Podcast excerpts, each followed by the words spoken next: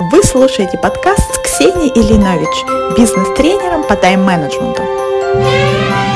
В этом подкасте мы будем разбираться в вопросах личной и корпоративной эффективности вместе с моими гостями, руководителями или экспертами в развитии сотрудников. Всем привет! С вами Ксения Линович, и вы слушаете новый выпуск подкаста. Сегодня поговорим про выгорание. И я пригласила очень крутого эксперта. Это Лена Рязанова, специалист по самоопределению, самореализации автор книги «Не когда-нибудь». Это бестселлер в издательстве «Миф» и одна из моих любимых книг. А, у Лены очень крутая история собственных поисков себя. Мы выбрали тему профессионального выгорания, когда работа уже не радует, когда нужны волевые усилия, чтобы заставить себя сесть за компьютер, когда кажется, что все уже не то и не так. Мне кажется, что почти все когда-то, наверное, ловили себя в этом состоянии, поэтому я надеюсь, что будет очень актуально. Вот что мы обсудили. Кого касается, а кого нет профессиональные кризисы. Почему вообще люди выгорают? Что важнее, внешние или внутренние причины? На какой работе не выгорают? Чем опасен туннельный синдром? Как мы сами себе организовываем изматывающий режим? Что такое эндорфинопланирование?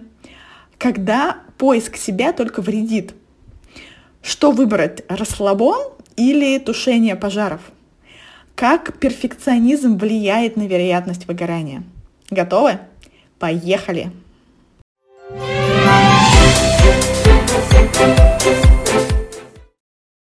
Лена, здравствуйте. Здравствуйте, Ксения. Расскажите, пожалуйста, о себе в двух словах. Я специалист по самоопределению и самореализации если очень понятно говорить об этом, а не всякими там модными иностранными терминами. А, ко мне приходят взрослые профессионалы, которые чувствуют, что они не совсем точно понимают, куда им дальше, и хочется разобраться с собой. И вот я им помогаю в этом разобраться и понять, что же теперь с этой информацией делать, как скорректировать свою траекторию. Собственно, вот еще добавлю, что я работаю с профессионалами со всего мира и могу четко, уверенно заявить, что проблемы карьерных кризисов, тупиков, выгорания и всего прочего касаются всех без исключения. Нет ни, одного, ни одной точки на карте, где удалось бы избежать этих, этих ситуаций, да. А, очень с вами согласна. Недавно на встрече возник такой вопрос у моей знакомой. Она говорила, вот бы найти такую работу, от которой никогда не выгоришь. Ха-ха-ха. Да, да, да, да. Я тоже сказала ей ха-ха-ха, но давайте поясним вашу точку зрения. Да, придется ха-ха-ха развернуть с удовольствием. А, но я, пожалуй, а, задам встречный вопрос, не очень люблю это делать, но все же мне очень интересно, Ксения. Как вы думаете, почему люди выгорают? Какие причины для выгорания?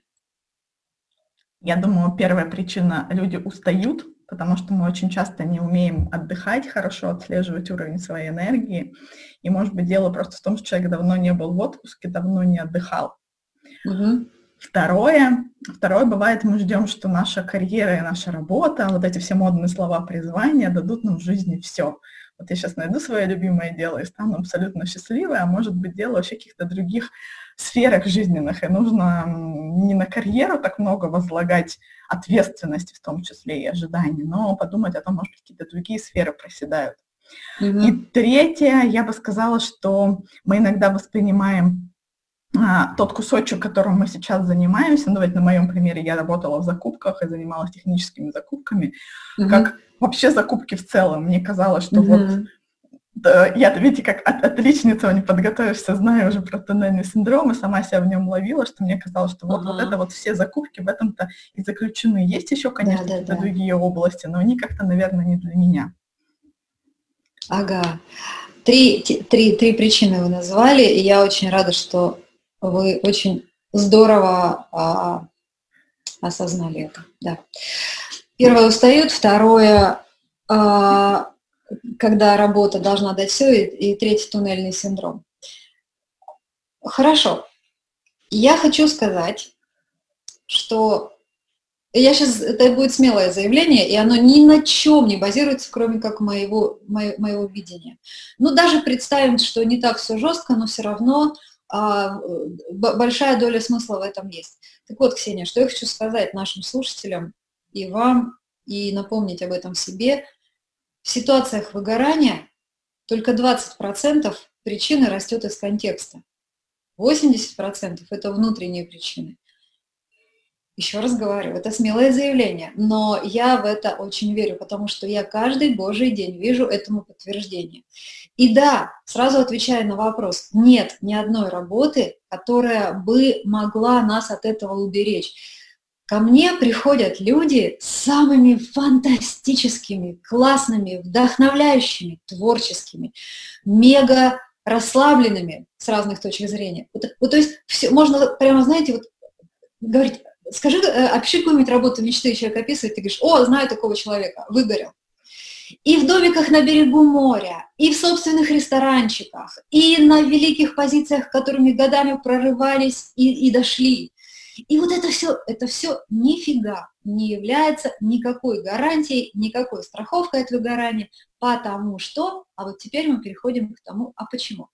Я не буду, я соглашусь с вашими причинами, я соглашусь с тем, что действительно, когда мы, это равно наша работа, та рабочая должность, то рабочее место, на которое, к которому мы привязаны, тут начинается большая проблема, что все остальное схлопывается, и человек все равно недополучит никогда с одной работы то, что он должен получать из жизни. Там даже роли будут не воплощены, те, которые мы в жизни воплощаем. Конечно, это даже, даже рассуждать об этом нечего.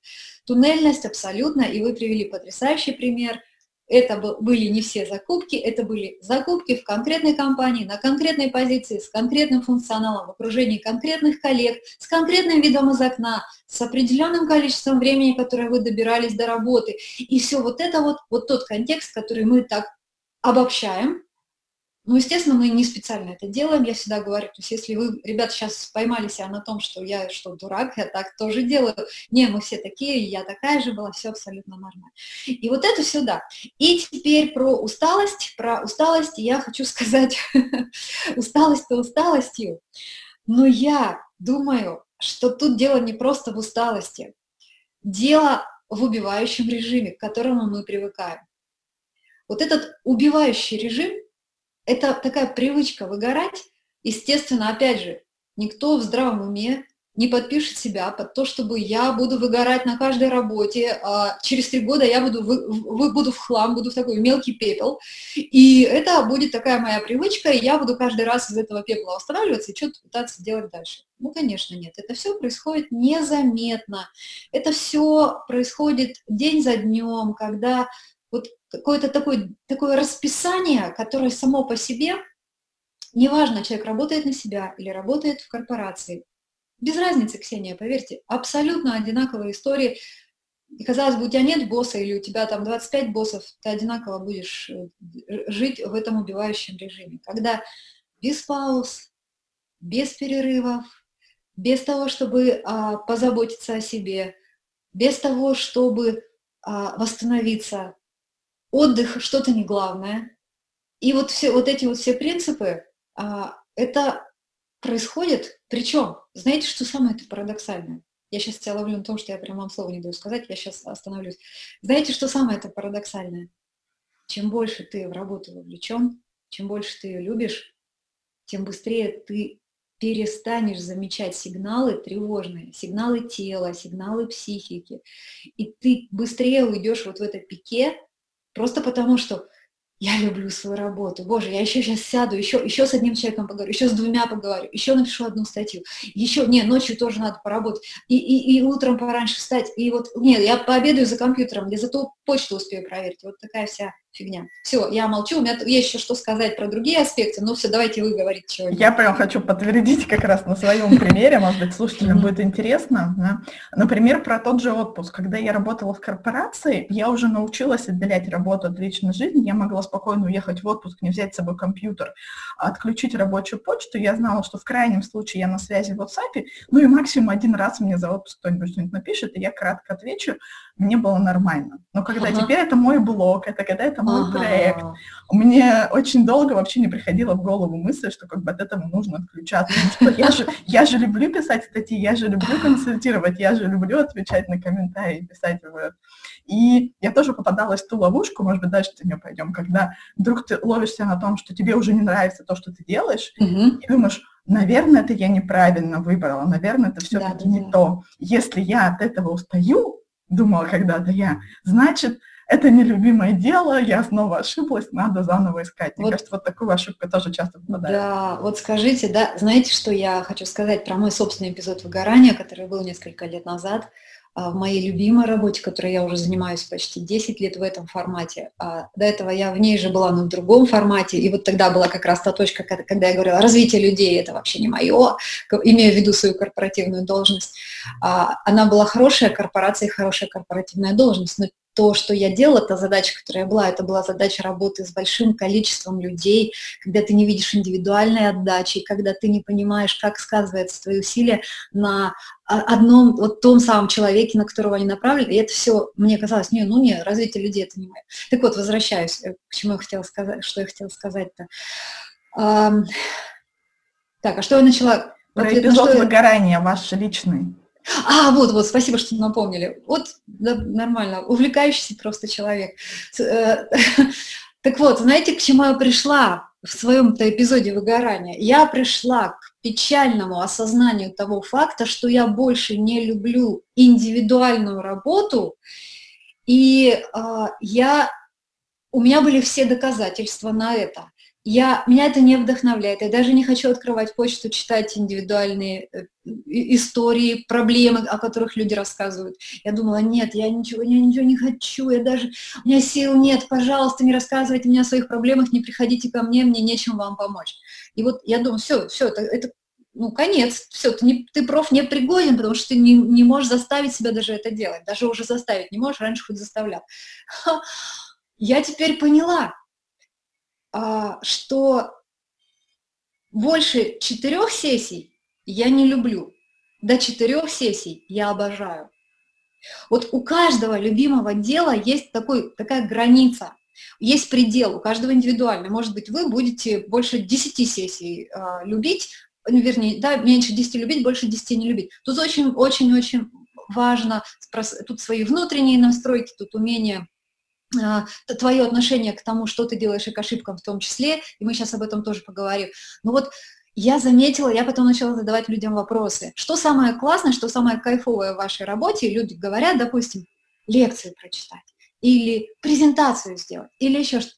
И оказывалось, что все, если, вот, если бы мы это делали самой главной основой нашей работы, и круглосуточно, без выходных занимались бы только этим, мы бы спалились на этом. То есть это было бы уже энергозатратно, это было бы такое выжигание.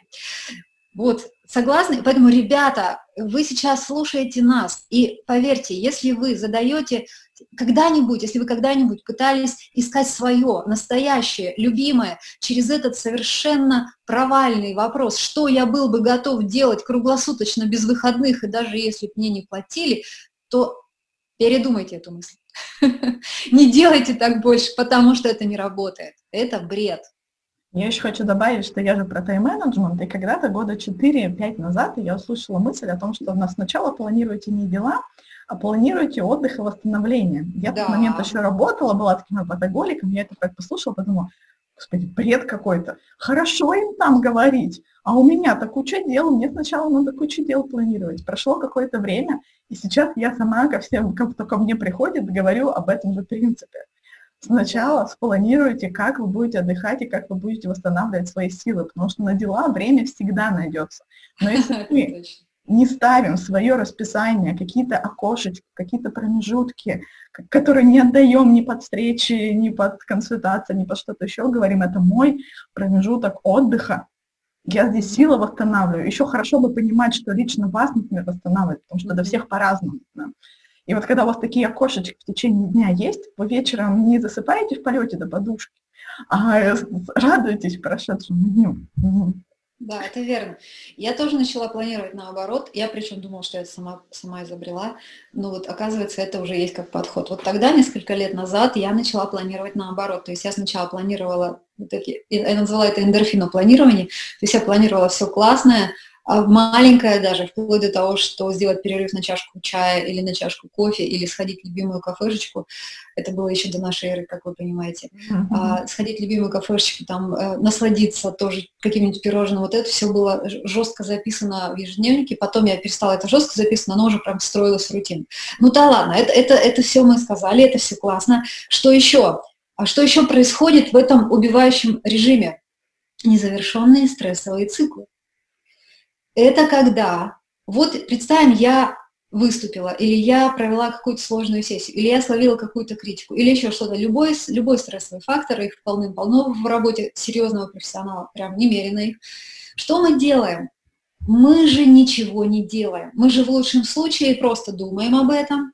А, мы а, иногда это обсуждаем с нашим психологом, и то это же не каждый день происходит. И мы эти циклы никак не завершаем. И вот об этом книга, которой, которой вы недавно делились, там очень круто об этом все написано. Да, да, да. Когда я начала ходить, а потом бегать, я почувствовала себя вообще в другом состоянии, эмоциональном, профессиональном, то есть во всех смыслах я только сейчас, когда я поняла, вот когда я дочитала, прочитала ту же самую книгу про выгорание, где это здорово. А прям лежит у меня на столе.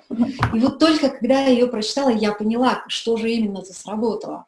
И а, сейчас я ни за что никогда не, буду, не пренебрегаю а, пробежкой, даже если у меня на нее 10 минут, значит, я 10 минут буду бегать, причем буду бегать в горку в максимально насыщенном темпе, еще что-то, но я свое выбегаю.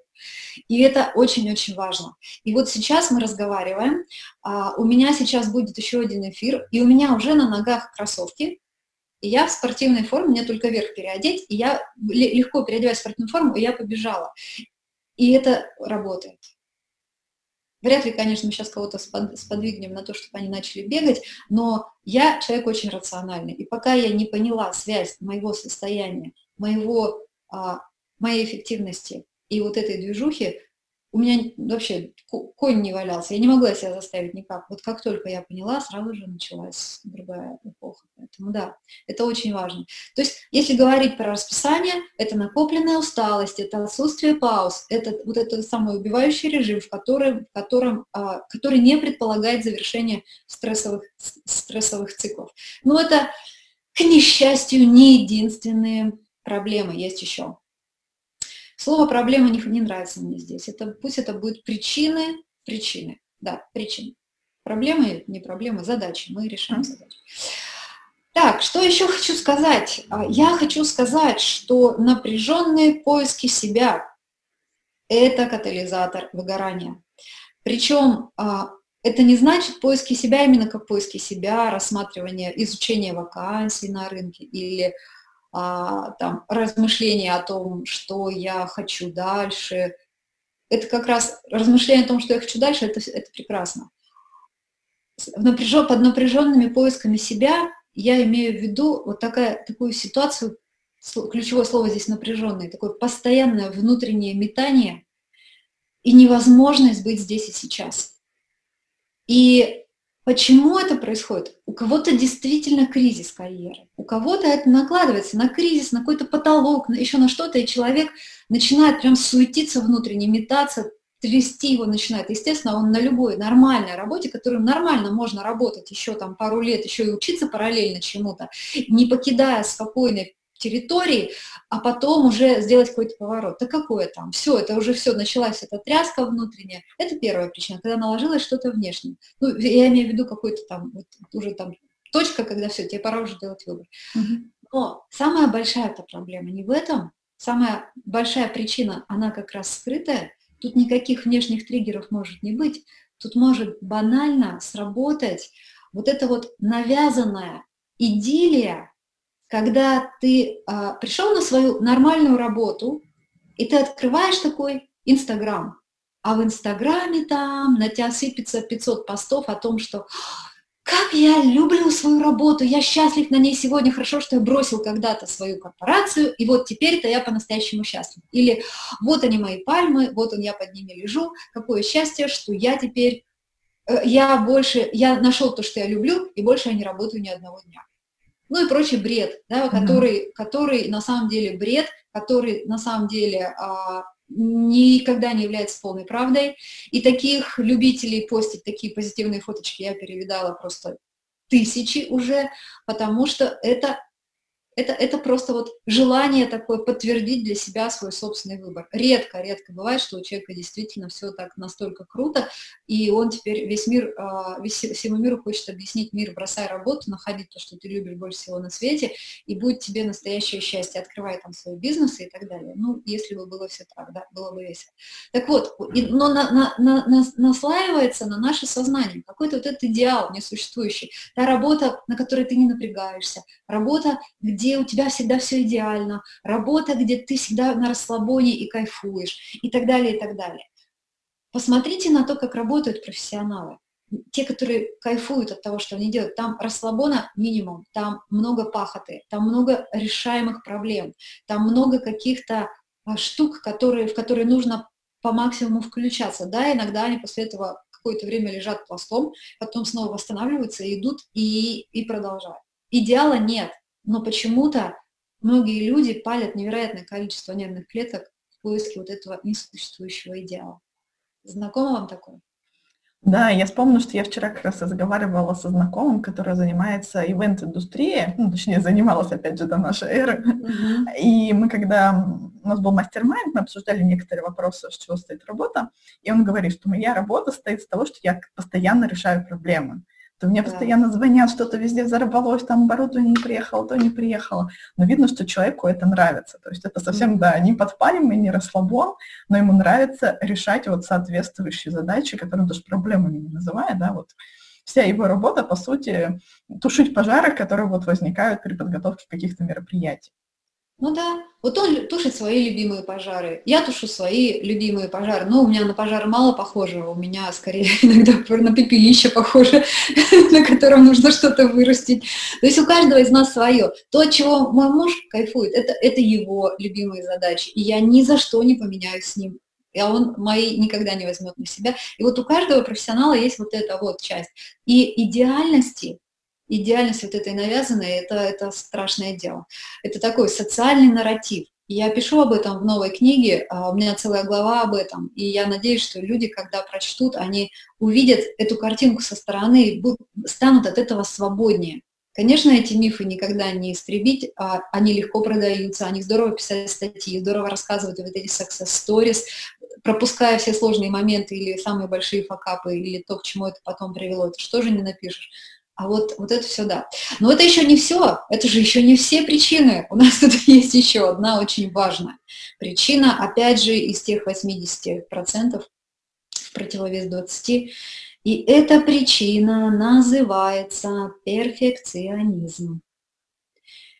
И я хочу сказать, что со времени начала моей работы с людьми, находящимися в ситуации самоопределения или в ситуации кризиса карьеры, мое отношение к перфекционизму очень сильно поменялось. Это нифига не просто, не просто какая-то особенность человека. Это яма, в которую можно так провалиться, что больше просто не выбраться.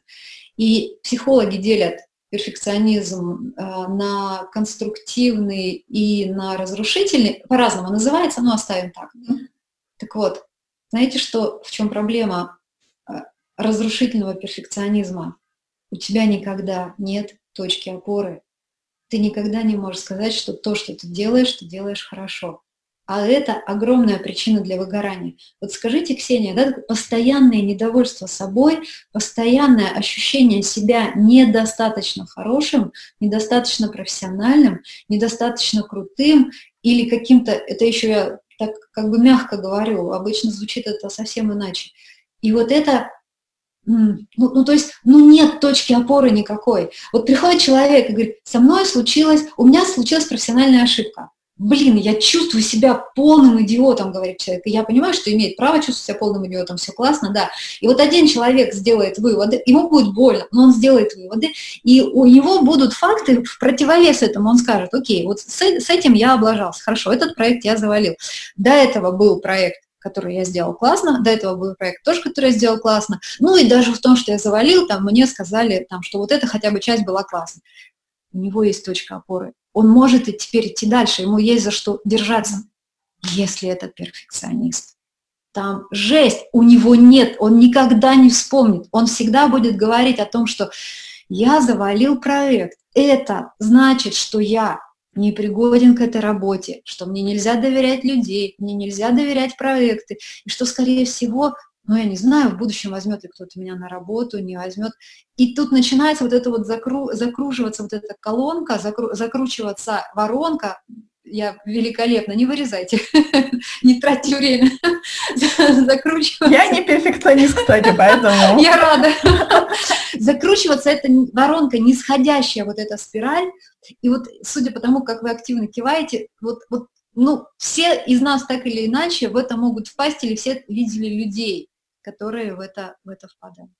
Я и вспоминаю очень... Мартина Селигмана, его исследования про оптимистов и пессимистов, и вот он как mm-hmm. раз про похожую ситуацию рассказывал, да, в каких ситуациях человек при неудаче более склонен сделать вывод, что это со мной что-то не так, как бы все, вся жизнь разрушена, я никакой не профессионал, а другие mm-hmm. люди, которые а, умеют не обобщать, а вот именно в конкретной ситуации говорить, да, я не знаю, там, накосячил конкретно в этом проекте, в конкретно этих обстоятельствах, но это не значит, что я там плохой профессионал. Там у него есть целое исследование на эту тему про оптимистов и пессимистов, тоже интересная книжка.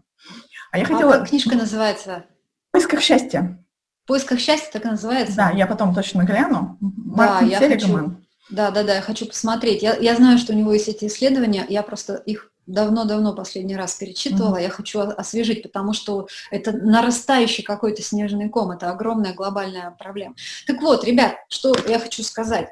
А, перфекционизм лечится, я пример вылеченного перфекциониста мой деструктивный перфекционизм перекалибровался в конструктивный, хотя иногда в моменты спада, в моменты, когда моя батарейка разряжена, я чувствую деструктивный перфекционизм, но я его узнаю в лицо, я знаю, что с ним делать, я знаю, как с собой договариваться и так далее. И вот это, э, возвращаясь да, к, нашему, к, нашей, к нашей теме сегодняшней, вот эта проблема, она, вот эта причина, она а, может Одной ее может хватить, одной. Там даже может быть совершенно спокойное расписание, никаких токсичных персонажей снаружи. Все очень спокойно, прекрасно, замечательно, работы не хочу. И одного этого может быть достаточно, чтобы человек с каждым годом чувствовал все меньше, меньше, меньше, меньше сил, и однажды просто пришел к осознанию того факта, что он а, он, он в месте, которое ему не подходит, он уже больше ничего не хочет, у него нет сил на что-то другое и так далее, и так далее. Вот. И э, я думаю, что я сейчас коротко подведу итоги и скажу все, о чем я сегодня хотела вам, ребят, поведать. Итак, а, мы начали разговор с выгорания, и Ксения сказала, что усталость, а, гиперожидание от работы и туннельный синдром – это а, то, какие она видит причины выгорания, с которыми я совершенно согласилась, и добавила следующее. Я добавила немножко к усталости убивающий режим и незавершенные циклы стресса, о которых я вам предлагаю дополнительно почитать. Еще мы поговорили про перфекционизм, и э, до этого мы поговорили про напряженные поиски себя, то есть вот жизнь в режиме постоянных метаний внутренних, это тоже большие, большие факторы, важные. И да, я сейчас смотрю на это и прихожу к мысли, что это это может быть комплекс причин, которых мы перечислили, а, это, и, а также это может быть одна единственная причина. Любой из этих факторов может стать решающим и со временем сдетонировать и разнести к чертям все, что человек строил, его самого, поэтому не доводите. Это мое политическое завещание. Хорошо, Лена, спасибо вам большое. Ксения, спасибо, здорово, очень приятно было, э, приятно с вами пересекаться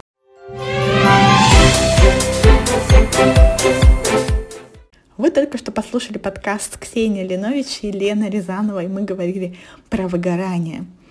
Напомню пару важных, как мне показалось, моментов. Надеюсь, вам это тоже откликнется. Ну, во-первых, карьерные кризисы касаются профессионалов всех стран, всех сфер деятельности. И если вы работаете в найме, в хорошей корпорации или не очень, и если вы работаете сам на себя, кризис может случиться, это нормально. И даже на любимой работе, когда занимаешься своим любимым делом, выгореть еще проще, потому что ну, оно же такое любимое, мы просто совершенно не замечаем, как сами себя вводим вот такой вот изнуряющий режим, когда выгорание это просто вопрос времени, потому что мы сами себе его организуем. И все это происходит незаметно небольшими шажками.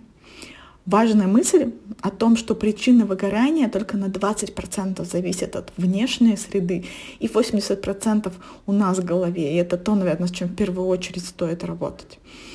Я очень надеюсь, что вы вынесли для себя что-то тоже важное, классное, какие-то инсайты, которые вам пригодятся для того, чтобы примерить их на свою собственную ситуацию. А мы увидимся с вами в следующем подкасте. Пока-пока. thank you